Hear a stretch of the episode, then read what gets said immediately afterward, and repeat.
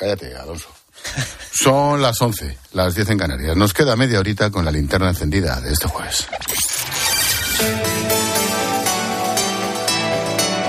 Con Expósito, la última hora en la linterna. Cope, estar informado. ¿Te cargas el- las infraestructuras técnicas? No, pero Luego demasiada fuerza. pasa. Sí, demasiada fuerza. Parece que iba a decir lo que parecía. Déjalo. Bueno, termina un día en el que todas las miradas han estado puestas en la sede del Ministerio de Agricultura en Madrid. Aquí ha tenido lugar la reunión entre el ministro Luis Planas y las principales organizaciones agrarias. El encuentro ha durado dos horas, acabado sin acuerdo. El ministro ha anunciado un paquete de medidas que no ha convencido a las plataformas del campo que mantienen las movilizaciones. Iván Alonso, buenas noches. Buenas noches, Ángel. De reunión positiva. Así la ha catalogado el ministro, que ha desglosado, como decías, un plan de 18 medidas en el que destaca, por ejemplo, la creación de una agencia estatal de información y control, una nueva, porque ya existe una, para reforzar la inspección en la ley de la cadena alimentaria. También llevar las preocupaciones de los agricultores a Bruselas, presionar a la Comisión Europea y, sobre todo, se abre planas a que el cuaderno digital en el que los agricultores tienen que anotar todos sus movimientos sea voluntario. Finalmente, cuaderno digital. Vamos a introducir eh, medidas de incentivo que estamos estudiando. ¿Qué medidas? Queremos cambiar de un carácter, digamos, exclusivamente obligatorio desde el punto de vista jurídico a un incentivo de algo que probablemente será tan generalizado como el smartphone en nuestras explotaciones en, en un futuro muy próximo. Entonces, ¿por qué las organizaciones mantienen las movilizaciones? Los motivos son diversos. En esa propuesta faltan, dicen, ayudas directas, se ha hablado poco de costes de producción y de dinero efectivo, pero sobre todo se quejan de que son medidas poco concretas y que todavía hay que negociar cómo aplicarlas. Aunque es verdad, las organizaciones agrarias admiten avances. Hoy hemos vuelto a hablar de la ley de amnistía. Falta menos de una semana para que el texto vuelva a la Comisión de Justicia del Congreso. Y tanto el PSOE como Junts guardan silencio. Los socialistas no quieren que el tema se cuele en la campaña gallega. Prefieren poner el foco en Núñez Feijó. Lo ha hecho esta noche Pedro Sánchez y seguro que mañana en el, en el último mitin. El presidente está convencido de que es posible derrotar al PP. Bueno, que lo derrote el bloque el próximo domingo. Ricardo Rodríguez, buenas noches. Buenas noches. Pedro Sánchez echará el telón a la contienda tratando de inyectar moral de combate, incluso de triunfo, a sus desmoralizadas filas sin remedio en el tercer puesto y a la baja. Ovacionado con su apuesta por la amnistía, Sánchez terminará de embarrar la recta final entre fuertes embestidas contra Alberto Núñez Feijóo. Esas llamadas a tomar la calle, esos golpes de pecho, eran puro postureo, puro postureo. Pida perdón por el odio y las mentiras derramadas durante estos últimos cinco meses.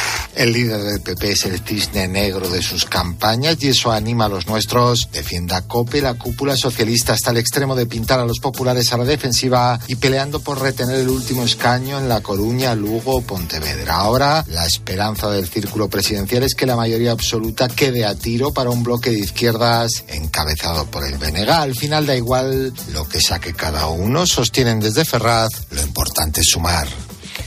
A Sánchez le ha respondido el propio Feijo, que reprocha al presidente sus mentiras con el único propósito, dice, de mantenerse en el poder. No vamos a decirle, no, es que he cambiado de opinión. ¿Usted qué va a cambiar de opinión si no tiene opinión? Usted lo único que le interesa es ser presidente del gobierno después de perder. Y a usted le da igual humillarse. Usted está dispuesto a hacer lo que le mandan porque usted no manda. Y usted está dispuesto a decir hoy A y después B y negar el A y el B y decir que hacía el C. Incluso de decirle a alguien que no ha hecho nada que está haciendo lo que usted está haciendo de verdad. Feijóo ha, presentado al PP como el guardián de la Constitución, de la igualdad, de la libertad frente a la amenaza de un bipartito encabezado por el BNG, al que ha vuelto a relacionar con Bildu. Claro, se presentan juntos a las europeas. Hemos visto esta noche por allí a Isabel Díaz Ayuso. El PP va a echar el resto en este tramo final para evitar sorpresas, para amarrar una mayoría absoluta y evitar un gobierno del BNG con apoyo muy minoritario del PSOE. Maribel Sánchez. Cierre de filas del Partido Popular para arropar al candidato gallego con la consigna de dejar claro que es el único que puede evitar ese independentismo que augura el Bénega con el apoyo indispensable del PSOE. Con mensajes reconocen a COPE enfocados a pedir el voto útil. ¿Por qué? Pues porque la mayoría de los sondeos dan al PP una victoria por la mínima y la experiencia en las generales del 23J les demuestra que en ese escenario puede pasar cualquier cosa. Pero es que además han detectado un nicho de votos muy significativo entre los socialistas moderados que no están de acuerdo en que su papeleta acabe sirviendo para que gobierne el BNG. Van a por ellos, pero sin olvidar a ese reducido número de simpatizantes de Vox que puede que no alcancen el 5% y se queden sin escaño, pero que restarán oportunidades al PP. Fuera de España es noticia de esta noche que la Casa Blanca ha confirmado que Estados Unidos se enfrenta al desarrollo de un arma rusa contra satélites espaciales. Dice Washington que es una grave amenaza, pero que no podría ser utilizada para atacar a seres humanos. Corresponsal Juan Fierro, buenas noches.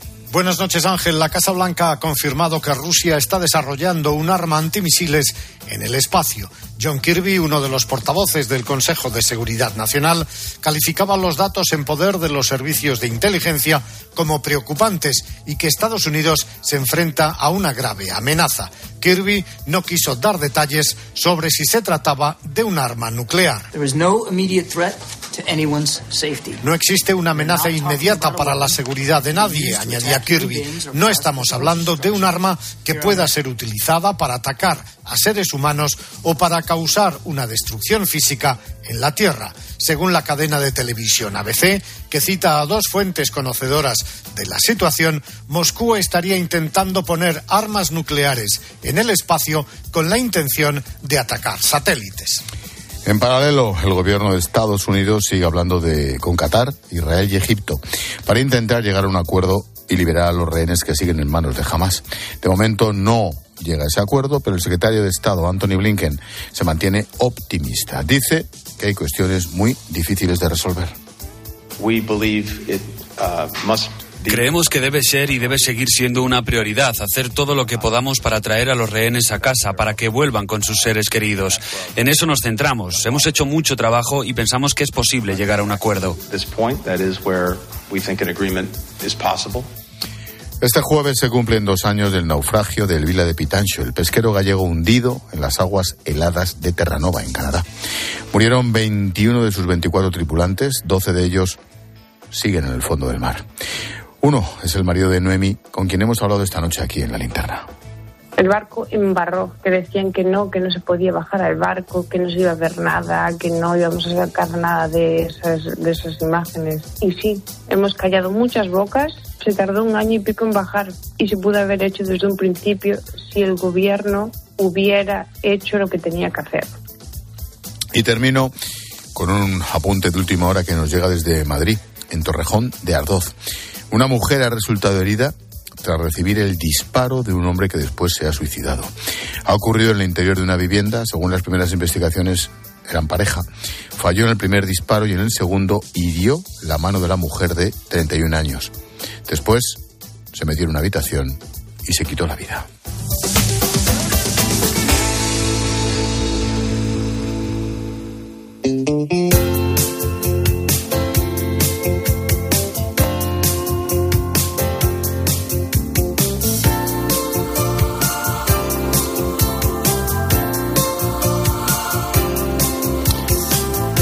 Del coro de Fuente Armejil que iba a cantar en una de las misas del Vaticano?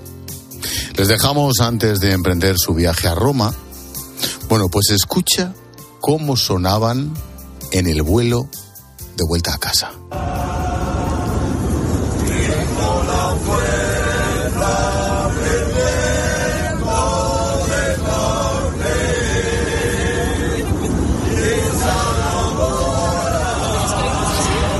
Con ellos hace unos días, el pasado domingo tenían una cita en el Vaticano, habían sido seleccionados para cantar en una de las Eucaristías que se celebran en la Plaza de San Pedro. Iba a ser su debut internacional. En Roma sonó la España olvidada y en los cielos también. Paloma Serrano le pone el lazo a la linterna esta noche con nuestra historia bonita y coral del día. ¿Qué tal, Palo? Hola Ángel, buenas noches. Bueno, pues te recuerdo que los miembros de la coral de Fuente Armejil son unos chicos de 60 y 80 años. La formación nace en un pueblo de Soria de unos 60 habitantes. Para algunos era la primera vez que salían de España, imagínate. E incluso que viajaban en avión. Claro, menuda experiencia cantar allí. El más joven del coro es Rufino, 81 tacos nos entró una especie de tiritadera cuando estábamos allí de, la emoción que sospechamos, digo, aquí resulta que nos venimos abajo y no somos capaces de cantar. pero sí, sí, al final reaccionamos y salió estupendísimamente bien. Una, un regalazo del Señor que nos ha permitido ir allí y nos lo ha presentado todo tan bien y tan ideal que ha sido, vamos, algo inenarrable y creo que posiblemente irrepetible. Otra de las voces de la coral es Lucía. Lucía ha soplado ya las 66 velas. Todavía no se lo cree. fue entrar en el Vaticano y es que me entró una cosa por dentro, una emoción, que se me empezaron a saltar las lágrimas y que no había manera de parar. Y yo me decía, Lucía, que tienes que cantar, que tienes que cantar. Y ya al final se me pasó. Y cantamos, lo hicimos fenomenal. La gente que estuvo escuchando la misa, luego después nos decía, habéis cantado maravillosamente. E incluso el organista también nos felicitó. Imagínate la cantidad de coros de todo el mundo que piden cantar en el Vaticano. Bueno, para estos vecinos el año no podía empezar mejor. Sí, ¿recordáis a Héctor, que era el director? Bueno, pues su entusiasmo les ha llevado a cantar en el mismo cielo. Y esto es literal. Estábamos ya a mitad de viaje cuando te digo que estaba yo hablando con las con las azafatas que nos habían nos habían reconocido en- en- en- al entrar y se lo habían comunicado también al, al comandante. Y lo que te digo quisieron tener un detalle con nosotros y la forma de agradecer lo bien que se habían portado tanto en el vuelo de ida como en el de vuelta con, con todas estas personas que llevábamos eh, todos estos cantantes en el en el vuelo pues lo quisimos agradecer cantando y, y- y se emocionaron y nos lo agradecieron muchísimo. Qué bueno. Sofía se unió hace un año a la coral de Fuente Armejil. Ha tenido la suerte de vivir este momento inolvidable. Venga, pues uno en el asiento 3, otro en el 23, otro en el 31, se hizo lo que se pudo y hemos cantado lo más cerca del cielo que creo que no ha cantado nadie. Este ha sido solo el inicio de un merecido reconocimiento porque el coro de Fuente Armejil lleva más de 10 años ensayando. El director no puede estar más orgulloso. que se hable de un coro me parece una maravilla, independientemente de que seamos nosotros, que se esté hablando de la música coral, es que me encanta porque es tan beneficioso para la gente, para todo tipo de gente, para la salud física, mental, que es una forma de comunicar lo que estamos haciendo y animar a todo el mundo a que se apunte a que se apunte a un coro. Allá donde estén y nos oigan, que se apunten a un coro, que es, eh, es una forma de, de salud, es una terapia increíble. La verdad es que Héctor realiza un trabajo admirable en esta España olvidada, donde asistir a un ensayo semanal del coro es la única actividad que tienen sus habitantes. Rufino está muy enfadado con la actitud de los políticos. Que es un pueblo pequeño, es un- eh, el entorno, que son pueblos pequeños, incluso en la provincia, que, que la mayor parte de las veces pues estamos abandonados de los poderes, de los mandamás, de los que manejan la pasta, que están en el Congreso, están en, en el Senado, están en todos sitios, no hacen nada más que poner el cazo y de los demás, pues eh, por ahí te pudras. O sea, les importamos una nada. Y tiene que haber alguien como vosotros, los medios de comunicación, pues que nos den a conocer y, y sepan si quieren luego reaccionar y corresponder, que esa es otra, claro. Me encanta lo de les importamos una nada. Nada. Es maravilloso. Rufino, el micrófono de esta linterna queda desde este momento a tu disposición, a vuestra disposición. Es la historia de esta España olvidada y del coro de Fuente Armejil, que ha tenido el privilegio de cantar en el Vaticano y la lió en el avión de vuelta. Eso se llama cantar en el cielo. Sus voces suenan como los ángeles a 12.000 metros de altitud. Gracias, Pablo, por poner el lazo a la linterna con nuestra historia bonita y coral del día. Hasta mañana. Adiós.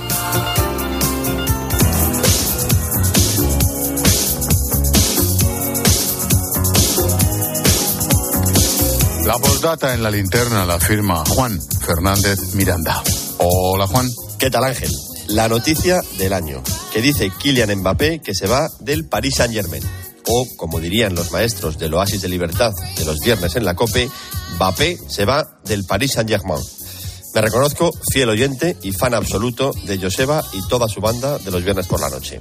Claro que después de este titular, las preguntas se suceden. ¿Se va de París para ir a dónde? ¿Y qué opina Florentino Pérez? ¿Es este el supuesto gesto que estaba esperando el Real Madrid? ¿Hay dinero en Chamartín para pagar el sueldo a este pedazo de crack? Y por último, si lo ficha el Madrid, ¿qué va a pasar con Vinicius? Dicho lo cual, cuento los minutos para escuchar hoy a Juanma Castaño porque seguro que nos van a dar las claves de esta operación. Eso sí, lo que sea, que sea rápido, porque yo no sé si podré soportar otro semestre deshojando la margarita.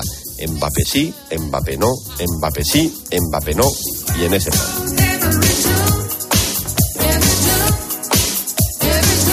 Expósito. La linterna. Cope. Estar informado. Oye, ¿tú también tienes algo que contar? A las 10 de la mañana, en la hora de los fósforos, nos encanta pasarlo bien contigo. Cuénteme, Francisco, cuál es su artilugio. Yo compré un GPS que me venía muy bien para andar con él, que me costó un pastón, lo colocamos y que tres piernas tiene esto para enganchar, enganchamos el GPS. Por la mañana levantamos, vamos a la playa. Cuando volvemos, entramos al coche y estaba como un churro. De lunes a viernes desde las 6 de la mañana, Herrera en Cope. ¿Nos cuentas tu historia? Buenas noches. En los tres sorteos del triplex de la 11 de hoy, los números premiados han sido 185 en el primer sorteo, 714 en el segundo, 534 en el tercero. Mañana, como cada día, habrá un vendedor muy cerca de ti repartiendo ilusión. Y ya sabes, a todos los que jugáis a la 11, bien jugado. Dance.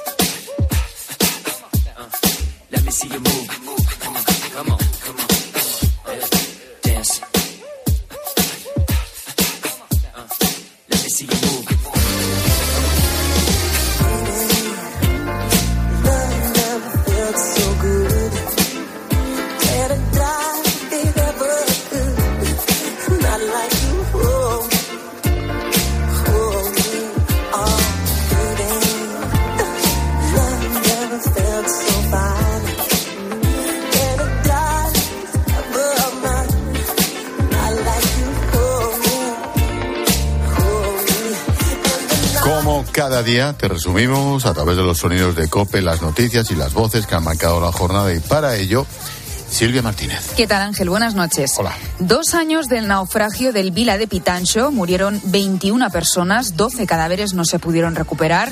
Uno de ellos es el de Ricardo. En el año 2000 fue el único superviviente de otro naufragio. Esta vez no tuvo tanta suerte. Cuando veo, ya lo- le digo a mi marido, eh, ¿qué hijo? El barco de Ricardo. Y me dice él, otra vez, otra vez. Ah, Yo, mi mamá, pero esta vez nada. Yo loca, lo llegué a casa y le digo a mi hijo, Ángel, el barco de Ricardo otra vez.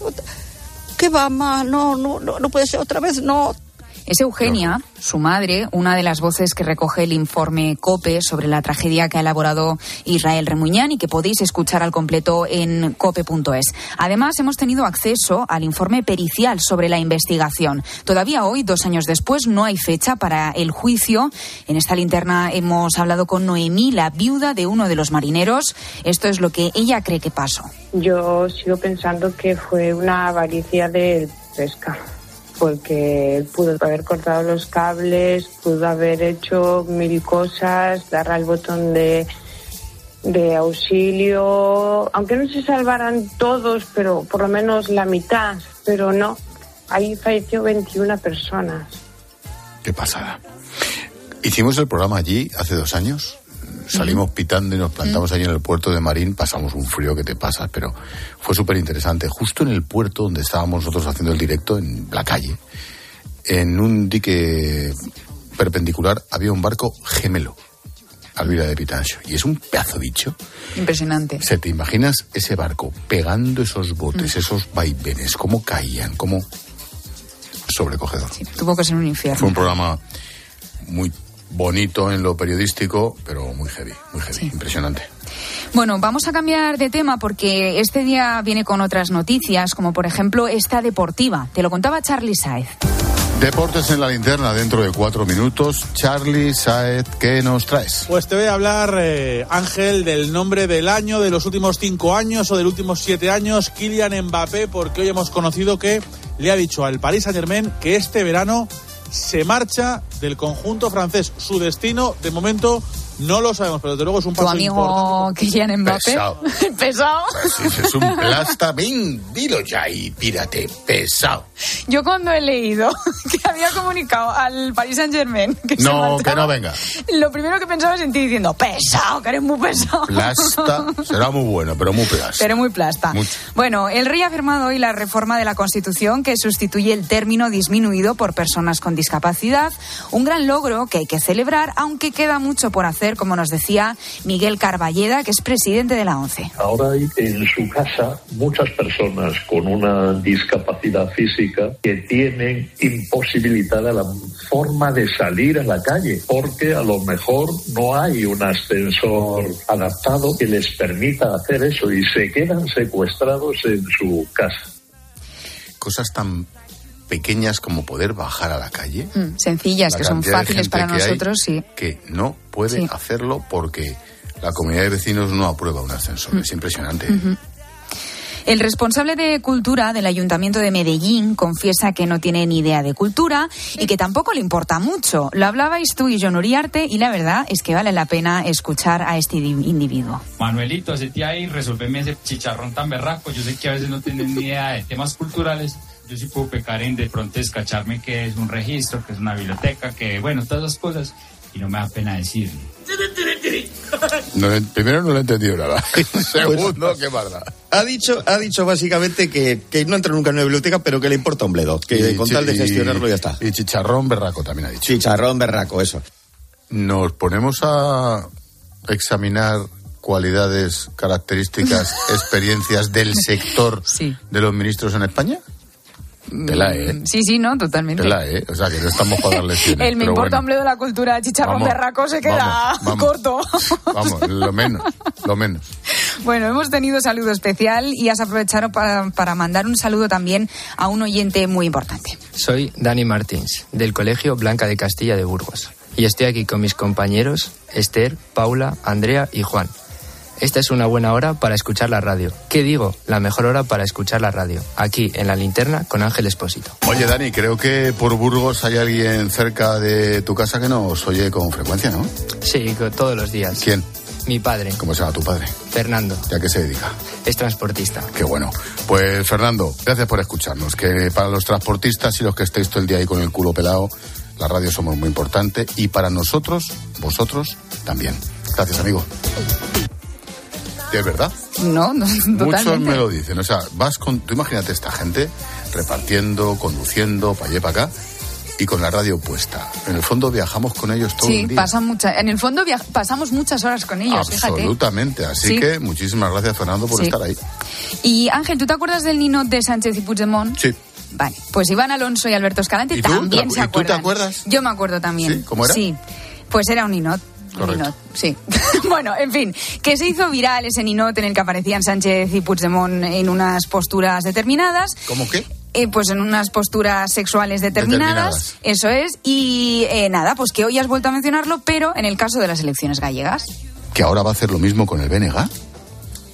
Mira, sinceramente, ¿eh? no voy a entrar en detalles, pero habría que ir pensando en otro ninot. No. Mira, aquí están Alberto Escalante y Iván Alonso riéndose, no sé por qué el, el ninot les hace tanta gracia, pero lo digo, pero el mismo ninot, pero con otra protagonista, en este caso, la del bloque, ya me entiendes. Yo tampoco entiendo por qué les hace tanta gracia. No lo sé, están aquí, estaban aquí los dos. Sí, es verdad, es verdad, doy fe que Así como parecían los del el palco este de los Muffet, los de Ah. Barrio Sésamo, ahí los dos ahí riéndose.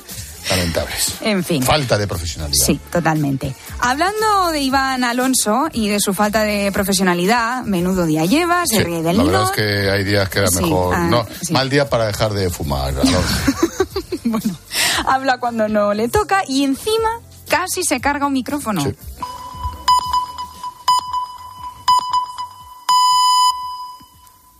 Cállate, Alonso.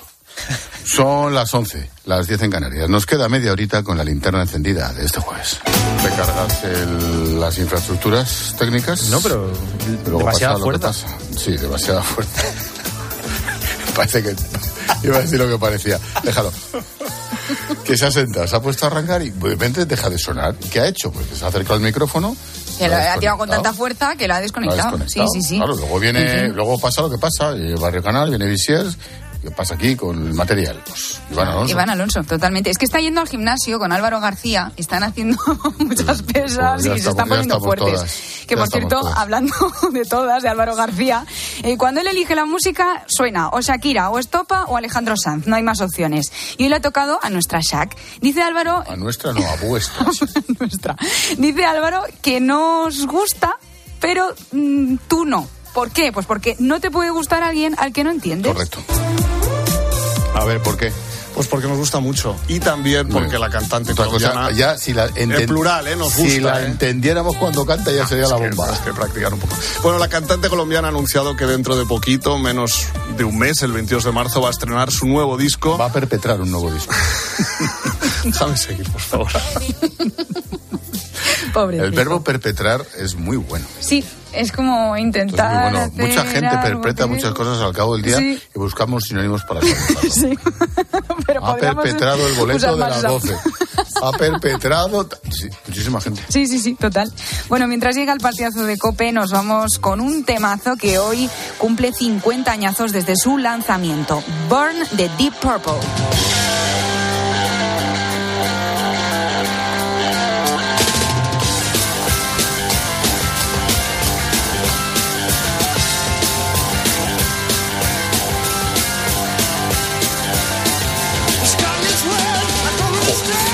50 años de esta barbaridad de Deep Purple. Juanma Castaño, buenas noches. ¿Qué tal? Buenas noches. Oye, antes que nada, entrevistón anoche con Rafa Nadal. Gracias, gracias Ángel. Sí, señor. El mérito de Rafa, que no tenía su mejor día y que sin embargo estuvo en directo en el partidazo, contando muchas cosas, hablando del asunto de Arabia, de su futuro. Eh, le vimos tocado porque no era un día fácil, tenía que renunciar a Doha. Pero bueno, eh, hay que mantener la esperanza con, con Rafa esta, esta temporada. Y hoy, evidentemente, va a ser un programa muy especial sobre lo que ha explotado en Francia, que es la bomba Kylian Mbappé, y la confirmación de que no va a seguir en el Paris Saint-Germain la próxima temporada. ¿Dónde jugará este hombre? Eso te iba a decir. ¿Te imaginas que ahora dice, me Ahora- voy al City? Imagínate. ¿De verdad? Sería capaz. A, a lo mejor hasta le interesa al Madrid, fíjate, no sé. ¿eh? Oye, no sé, a mí me parece... Llámame loco. Me parece muy bueno, no digo que no, pero es un plasta Bueno, bueno. de impresión. Ya verás cuando, cuando juegue en el Madrid. A ver si dices lo mismo. Ya veremos. Te escucho en tres minutos. Empieza Juanma. ahora una gran noche de radio. Por supuesto. Un abrazo. Hasta luego.